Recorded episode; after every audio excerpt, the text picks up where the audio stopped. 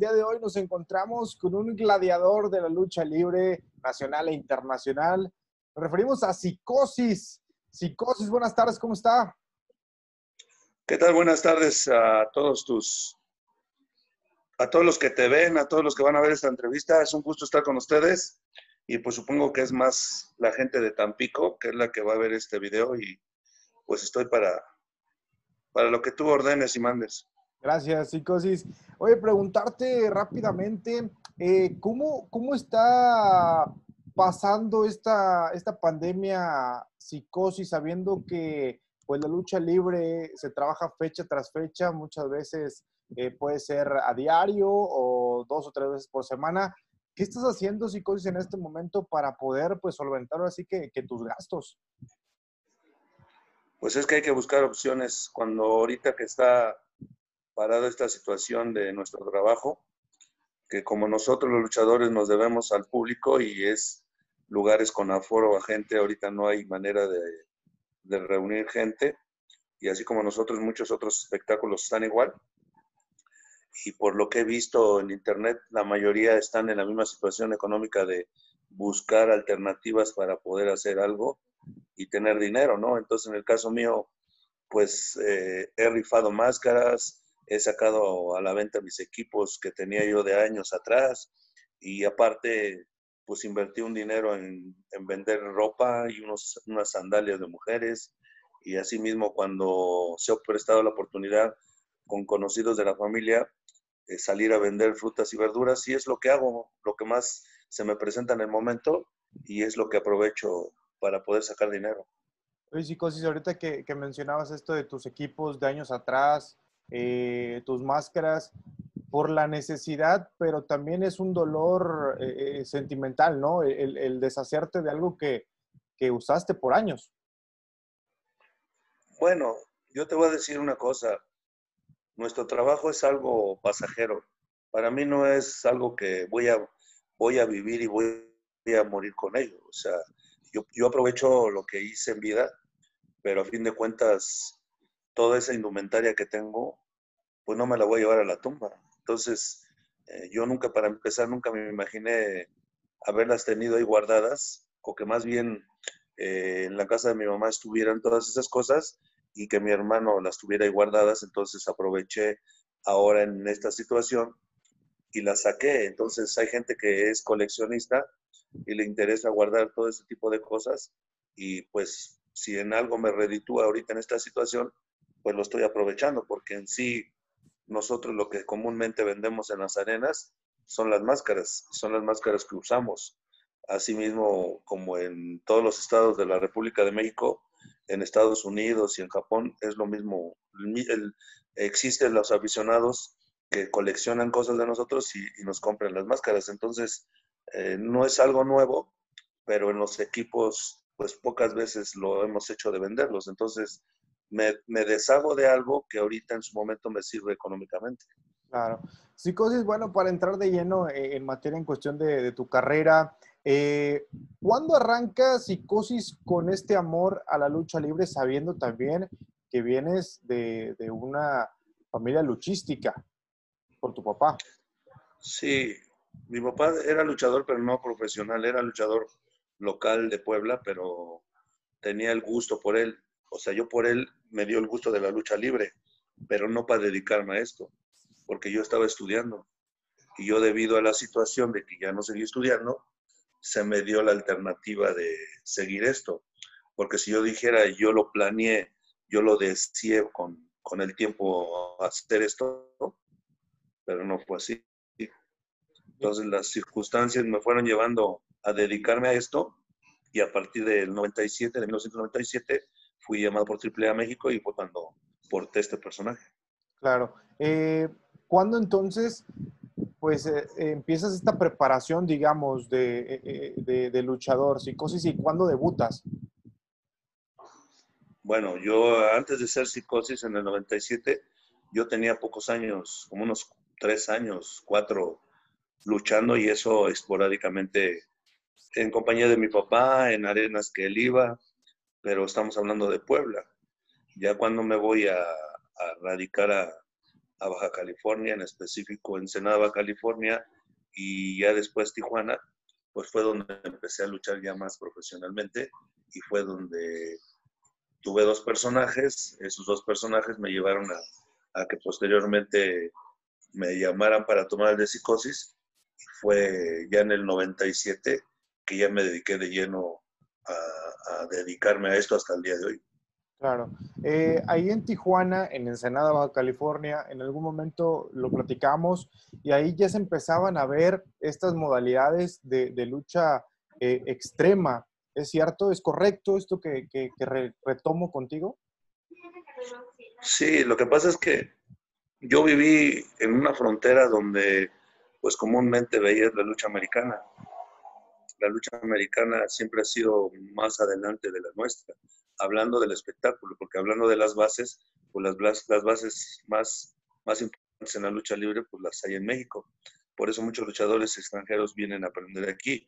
Pero hablando de tipos de espectáculos, pues la, la, gringa ya había implementado luchas extremas. Entonces, cuando en ese momento yo me voy acercando a, a luchar a Tijuana, es cuando empiezo con un personaje que ya cuando empecé a hacer este tipo de luchas, luchaba como León Negro y León Negro lo, lo, ponían a luchar con Halloween, con Damián, que en ese tiempo era Ultraman, y empezamos a hacer ese tipo de luchas extremas.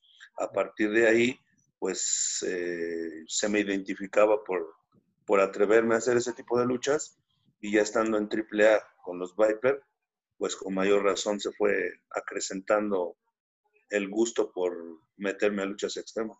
Claro, también eh, eh, es importante señalar que, muy pronto en tu carrera profesional se te presenta la oportunidad de, viajar como luchador ya profesional. Sí, inclusive sin antes ser psicosis, yo empecé con el privilegio de, llevarme con otro personaje que luchaba como Ultrataro. Eh, en Tijuana, estando en Tijuana, luchador local, me llevó Ultraman 2000 a Japón y de ahí también luchaba yo en Los Ángeles, luchaba en, ¿cómo se llama? En Las Vegas, luchaba en varios lugares cerca de, de, Tijuana y eran los mismos compañeros de Tijuana que nos llevaban a luchar a, a, Estados Unidos y en el caso de Japón, pues fue el que me llevó por primera vez Ultraman 2000. De ahí ya este, empecé a viajar y inclusive estando como León Negro en Tijuana, pues me llevaban a Hermosillo, me llevaban a Mazatlán, me llevaban a todo lo que era Sonora, parte de Sinaloa, y eran mis plazas como un luchador no reconocido, un luchador local, pero nos, nos contrataban a cierto grupo de luchadores de Tijuana. Entonces es donde yo empecé a viajar. Ya estando en AAA, pues ya es cuando más te dedicas a esto y ya el trabajo se genera en toda la República y es cuando empiezas a viajar más. Claro. Eh, ahora sí de lleno, entramos al 97, das el paso quizá más importante en ese momento eh, en tu carrera, si lo consideras llegando ya con una base a triple A. Pues no es importante.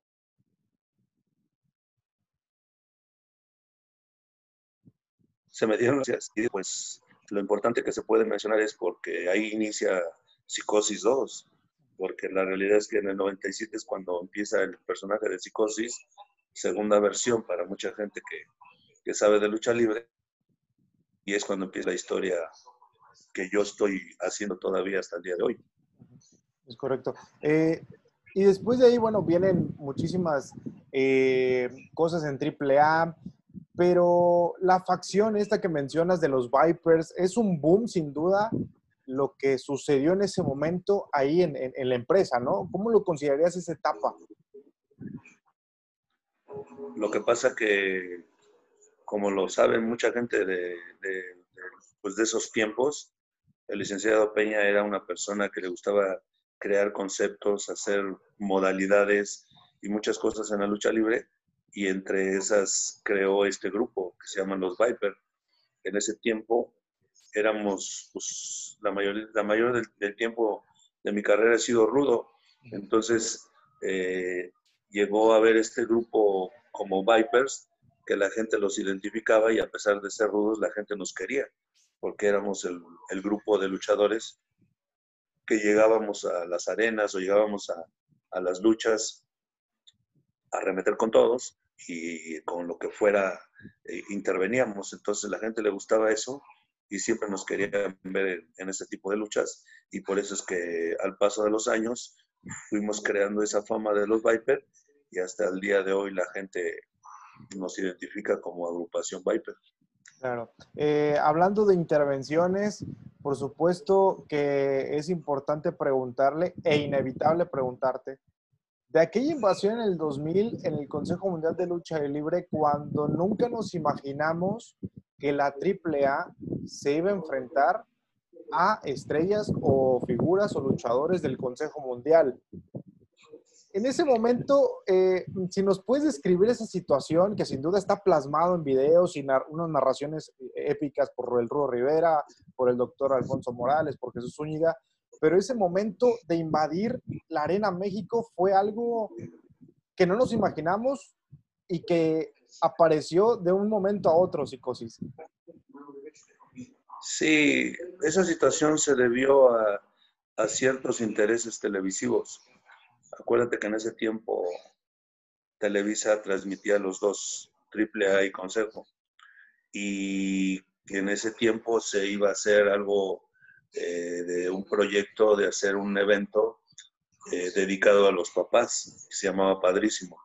Entonces, su idea, su idea concreta era hacer un evento de lucha libre grande, dedicado a todos los papás, a toda la familia, y este y la idea era este enfrentar una empresa con otra. Pero como, como ustedes lo saben, es muy complicado porque siempre hay el celo profesional de unos y de otros y sabíamos que, que, iba a ser muy difícil, ¿no?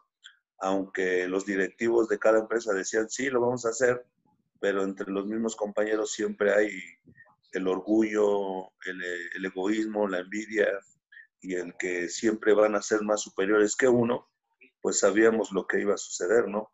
Entonces empezaron a, hacer este tipo de situación en la cual empezaron a, mencionar lo que iba a haber y fue cuando, no sé cuántas semanas antes del evento, eh, fuimos invitados a, poder participar eh, e intervenir en la Arena México y nosotros como el grupo que íbamos sabíamos que íbamos a una situación muy delicada, por lo mismo que sabíamos de los compañeros, que en cierto momento no se iba a hacer algo como tal lo quería Televisa. Entonces llegamos y siempre fue el cuidarnos las espaldas, porque no creas que íbamos muy confiados a que ellos iban a ser partícipes de algo que Televisa quería hacer, y entonces este, hubo situaciones muy complicadas. En el caso mío fue sobre de mí Black Warrior, fue sobre de mí el felino, inclusive, inclusive Emilio Charles, pero yo siempre he dicho una cosa, todo, todo, se paga aquí, ¿no? Y, y tarde o temprano pues fui a dar a la Arena México, en su momento ellos me odiaban, en su momento ellos me querían quitar, arrancar la máscara, porque hasta eso, ni siquiera desamarrármela, la querían arrancármela como pudiera, porque a un compañero sí se la quitaron a, mala leche, al mosco. y también, me acuerdo. Y Abismo, y Abismo Negro inclusive tuvo que hacer fuerza de su aerosol para, que, para andar quemándolos porque se pusieron muy bravos. Y en el caso mío, hablando de mi experiencia, pues yo tenía tres luchadores encima de mí yo el único que me, digo, te hablo del felino que fue sobre de mí, y realmente el felino ya después encontrándolo en la Arena México, ni me dijo nada, ni me cuestionó, ni me reclamó. Entonces, a veces veo que estas situaciones son, ya son como más de, egos de ellos, de, la, de, de, las letras, de las siglas, ¿no? De su empresa. Porque pues si en algo me pudiera haber reclamado, me hubiera dicho, pues me lo hubiera dicho cuando yo estuve casi ocho años en la Arena México y nunca me dijo nada. Todavía me tocó encontrar a Black Warrior, igual, otro luchador que tampoco no me dijo nada. Y para mí, con todo respeto, esos luchadores que quisieron hacerme algo, pues para mí ver, para mí ver, pues no tienen pantalones, porque si los tuvieran, pues ahí mismo me hubieran agarrado personalmente, pero pues son cosas que se dan en la lucha libre y, y en ese momento pues yo tenía que cuidarme y no dejarme de ninguno de ellos y fue lo que hice, aunque obvio eh, después hubo coraje de mi parte porque si después de esa intervención hubo otra segunda y supuestamente ya después fue el evento grande, no fuimos tomados en cuenta porque ya el evento de Padrísimo, los Viper, al menos Histeria, Maníaco, Psicosis, no estuvimos presentes. Entonces, pues también nos, nos sentimos utilizados en una situación que nos arriesgaron y a fin de cuentas ni, ni participamos en el evento principal. Pero eso fue lo que pasó, lo que te puedo platicar de lo que viví ahí. ¿La, la invitación corrió parte entonces por la empresa Televisa? Sí, el evento lo organizaba Televisa. Y ellos los, los invitan era... para que vayan a invadir, entre comillas, a la Arena México. Pues es que siempre, siempre lo he dicho y lo vuelvo a repetir. Cada entrevista que me hacen, esto es un espectáculo. Sí, sí, sí. Y el espectáculo que quería Televisa era combinar las dos empresas. Entonces tenía que haber una rivalidad, tenía que haber unos enfrentamientos para que la gente eh, viera el, el, morbo, viera la situación que, que, se iba a dar y ellos pensaban que iba a ser un boom, o sea, un boom del cual pues yo sé que en otros, en otros países lo hacen, enfrentarse empresas, pero aquí ya no fue tanto esa situación, sino fue el egoísmo de las empresas en lo cual no se prestó para hacer esto, porque yo siempre me he preguntado qué tan difícil es hacer al año uno o dos eventos donde las dos empresas se enfrenten, dando un buen evento, un gran evento y un buen espectáculo, pero difícilmente lo, lo han hecho porque los egos de los dueños, los egos, bueno, más que, más, más que nada del consejo, porque de AAA siempre han querido hacer eso, pero pero no son de una mentalidad muy, muy cerrada, entonces nunca se ha dado. Y esto, cuando fue ese, esa situación, fue hecha porque fueron obligados por Televisa. Claro. Bueno, cambiando, cambiando de tema, porque sin duda este tema eh, pues da, da para platicar de mucho y también con los independientes, vemos mucha, una mezcla de luchadores independientes con empresas. Este, y, y viene ahora sí tu ingreso al Consejo Mundial de Lucha Libre, en donde quizá muchos de los fanáticos, muchos igual de la prensa, pues no nos imaginábamos que los que iban saliendo o abandonando eh, la empresa de AAA pudiesen ingresar a, a, al Consejo Mundial. Eh, para ti, ¿cómo, ¿cómo fue eso? ¿Cómo llega la invitación para que ingreses a, a las filas del Consejo, cosas? Pues de inicio no fue invitación. Nosotros como luchadores profesionales que nos dedicamos a esto buscamos opciones de trabajo. Cuando yo me salgo de AAA fue precisamente por trabajo, porque veía que ya no me daban mucho trabajo, que no veía, no veía expectativas de, de generar este, alguna situación de rivalidades o, o, algo que se hiciera en AAA. Entonces me sentí desplazado y fue cuando yo me retiré, aunque para ellos fue molestia, porque me iba con un personaje que es de ellos, pero pues tampoco nos imaginaron que yo me fui asesorado por abogados, de los cuales yo obtuve un, un, este, un título que es mío, de mi propiedad, que el nombre de psicosis me pertenece a mí, aunque a ellos les pertenece la indumentaria, eh, hablando del equipo naranja con blanco, y eso fue lo que en un momento dado me afectó para las demandas con ellos. Pero entonces yo yéndome y asesorándome con los abogados, pues nos dijeron, tienen que hacer esto y esto y esto, y entre eso registré el nombre artístico de Psicosis, y con, esos, con esas bases, pues llegó un momento que, que Histeria y yo fuimos a tocar las puertas del consejo.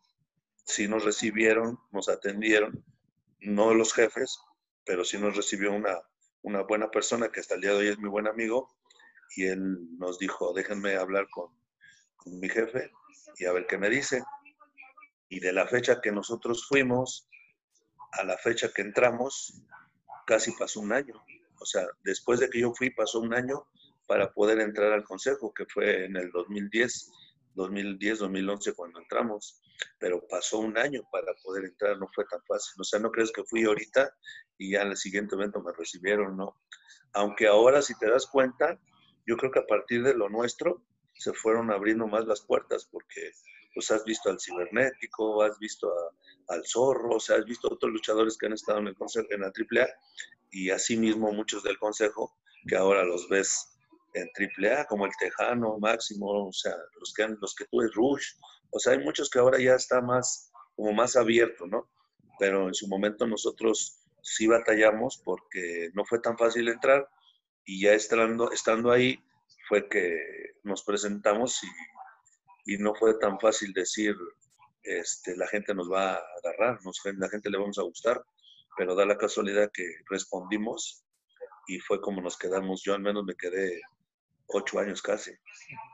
Eh, una de las preguntas que yo he hecho a los luchadores que han tenido la oportunidad de pisar la Arena México eh, es que no es fácil. Yo, siento, yo creo, para el mismo aficionado, a veces no es fácil entrar a la llamada catedral de la lucha libre. Para el gladiador, en tu caso, en tu caso, Psicosis, ¿cómo fue la primera ocasión de ingresar ya a luchar de manera oficial en la Arena México? ¿Cómo viviste ese momento? Pues mira, yo creo que cuando ya eres profesional, sabes a lo que haces, ¿no? Sabes a lo que te dedicas. Y al menos yo venía de estar en AAA, donde pisé Estados Unidos en, lugares grandes. Eh, no sé, este, en Los Ángeles pisé lugares grandes, en Japón llegué a pisar lugares grandes y pues no te debe de intimidar un lugar grande como la capacidad de la Arena México, que caben 14 mil personas, ¿no? Eh, estuve en Japón en el Tokyo Dome, estuve en Los Ángeles en, el Coliseo de Los Ángeles, o sea, estuve en varios lugares donde la magnitud del, lugar es grande. Entonces, de, de, inicio, podemos decir que, pues, ya estoy experimentado en luchar en lugares grandes, ¿no? Pero el hablar de la Arena México es hablar de un lugar muy, muy, muy tradicional, un lugar muy famoso, un lugar que quieras o no impresiona, o sea, impone, y fue lo que en un principio, pues yo como luchador te puedo decir que esa fue la, mayor experiencia de, de, sobresalir en algo que te impone, pero hasta ahí. Lo único que tenía yo que hacer estando en la Arena México es hacer mi trabajo, o sea, lo que yo sé hacer, porque yo vuelvo a repetir, cualquiera que sea luchador profesional y se dedica a esto, es porque lo sabe hacer con quien tenga enfrente. Entonces, es lo, que yo iba a hacer, es lo que yo iba a ir a hacer. Eh, mi papá me enseñó a luchar y siempre me dijo mi papá, nunca te dejes de nadie. Entonces, si yo sé luchar y no me voy a dejar de nadie, pues tenía yo que salir adelante y fue lo que pasó.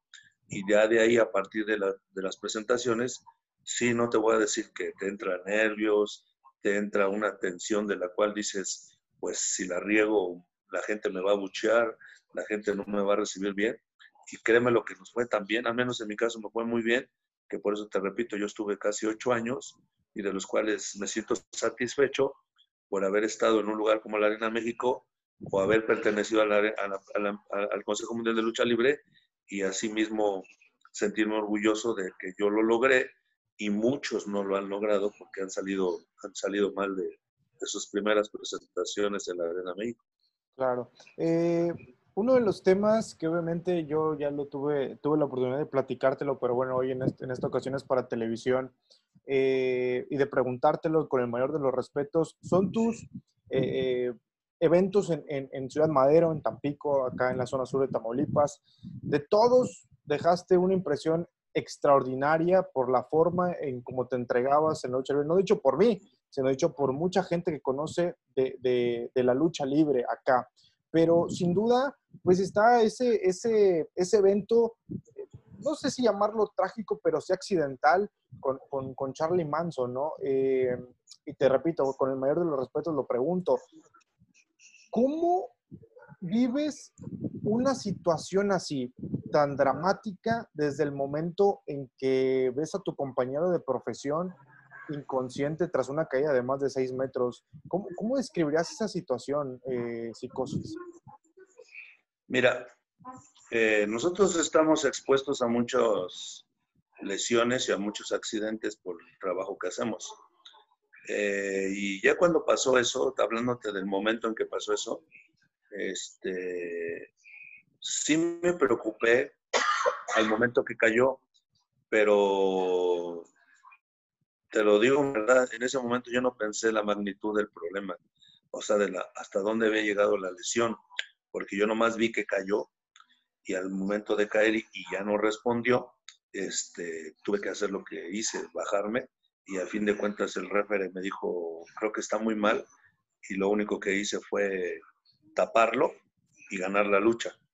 Pero ya después, obvio que si ya me preguntas más a fondo, yo no me sentí culpable de lo que había pasado, porque si yo hubiera sido culpable de que el accidente hubiera sido ocasionado por mí, entonces pues sí me recriminaría más y me hubiera sentido más mal.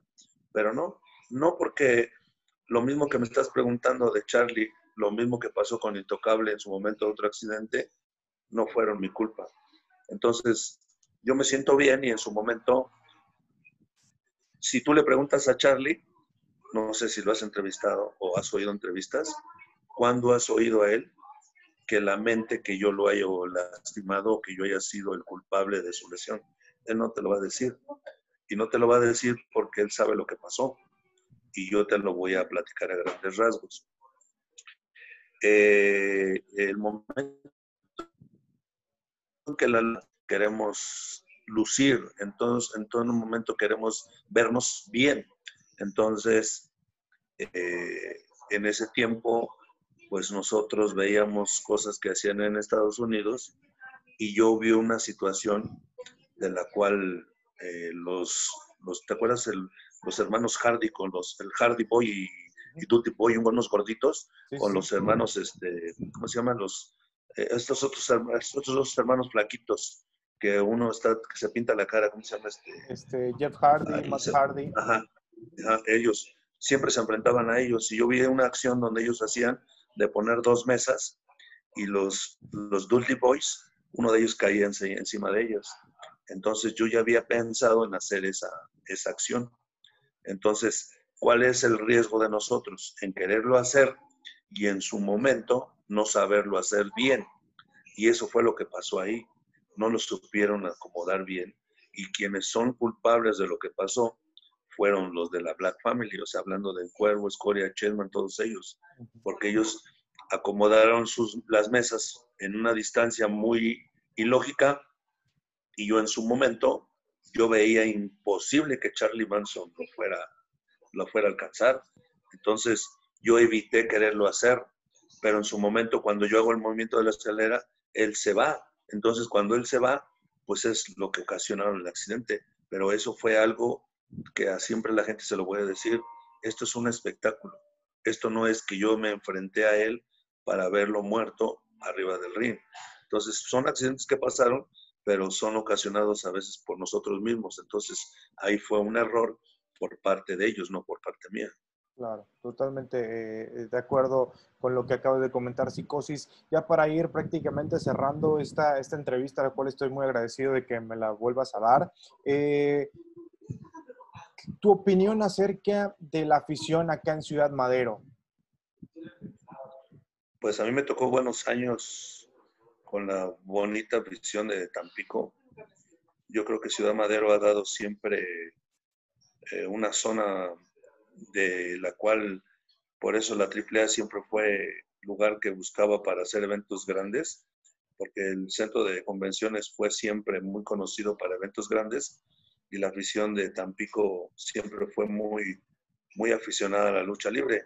Aunque yo no sé si ahora por las situaciones o por las circunstancias ha ido desmejorando porque ya no son las grandes entradas como antes, pero si hablamos de, de un año 2000, un año de los, del 2000 para atrás, pues eran entradones, eran buenos eventos y eso se fue acabando, ¿no? No sé si sea por lo económico, no sé si sea por los promotores, no sé qué haya pasado, pero yo tengo en el buen concepto de Tampico, de Ciudad Madero, que son a grandes aficionados a la lucha libre y que siempre respondían a los buenos espectáculos que les llevaban.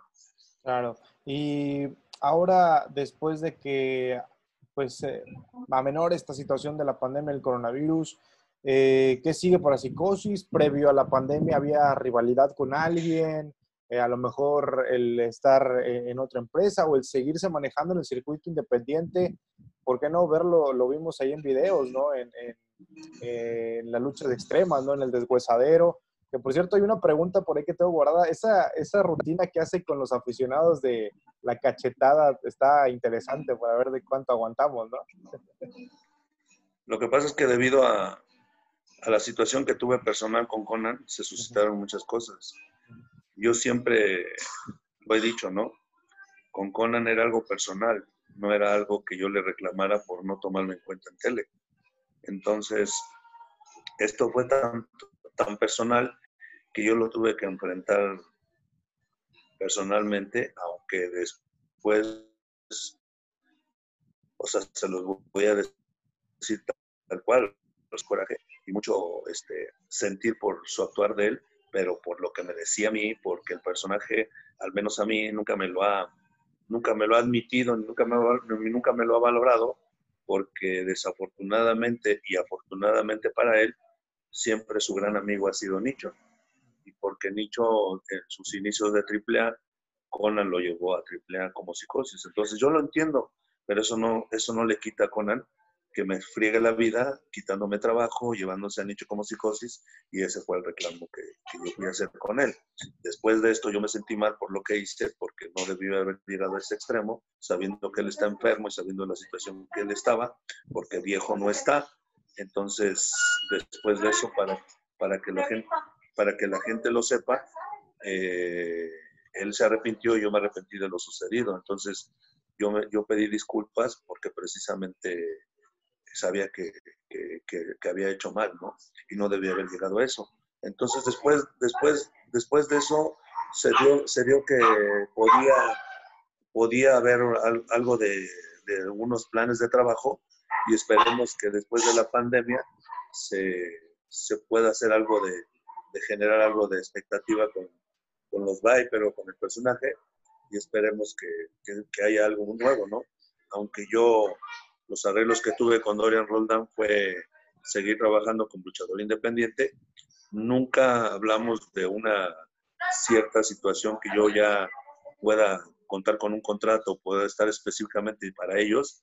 Entonces yo siempre voy a tener la libertad de trabajar como independiente. Si me toman en cuenta para eventos de televisión, pues muy agradecido, pero hay muchos proyectos, hay muchas cosas ahorita en puerta. Parece que hay un, un proyecto con una empresa que va a hacer televisión, pues estaría yo presente. Así mismo, cuantos eventos se me presenten, este, yo puedo ser partícipe. Y cuando pasó lo de Conan, precisamente fue por, porque cuando le di la cachetada, pues la gente pensó que yo era muy bueno para pegar cachetadas y me hablaron unos organizadores que, por si más o menos tienes idea, ese concurso de las cachetadas es muy famoso en Rusia. Entonces, de ahí se origina y vinieron a hacer la invitación para ser un candidato de un ganador de un torneo para llevarlo a Rusia. Ya no se dio esto porque a fin de cuentas pues, pasó todo esto, nomás se dio una eliminatoria, pero iban a ser no sé si tres eliminatorias o cuatro y de ahí iba a salir un ganador. Por esa razón fue que me invitaron, pero realmente pues yo nunca había hecho eso. A lo mejor puedo decir que sí tengo la mano muy pesada y debido a eso pues se creó una expectativa de, que yo podía yo seguir concursando, pero eso fue lo que pasó con ese concurso de las cachetadas. Sí, es algo que, llamó mucho la atención, no, no en el tono de, ser eh, malo, sino por, por, todo esto que se venía manejando de, lo, del señor ruso, ¿no? Este, pues que está bastante pesado y que es el campeón a nivel mundial y todo, pero verlo en el sentido de, de, un luchador con la afición, que la misma afición se prestara para entrar a esta eliminatoria y aguantara pues una cachetada de alguien que, que la sabe dar muy bien, como, como es el caso de, de, Psicosis. Psicosis, de verdad muy agradecido por, por, estos minutos, muy agradecido por haberte prestado a platicar con un servidor y para la gente acá de, Tampico acerca de la lucha libre. Eh, ¿Algo más que es agregar? No, pues siempre agradecido, agradecido con la gente que se interesa por saber,